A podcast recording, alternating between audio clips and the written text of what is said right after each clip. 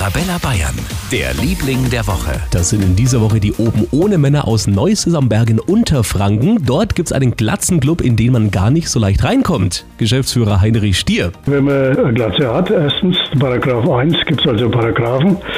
Paragraph 2, die Glatze muss eine Mindestgröße haben. Paragraph 3, die Glatze muss echt sein. Jeder im Glatzenclub darf übrigens auch keine Haarwuchsmittel oder andere Mittel hernehmen, außer den Neusser Wein, weil Neusser Glatzenrebensaft rinnt feurig durch die Glieder.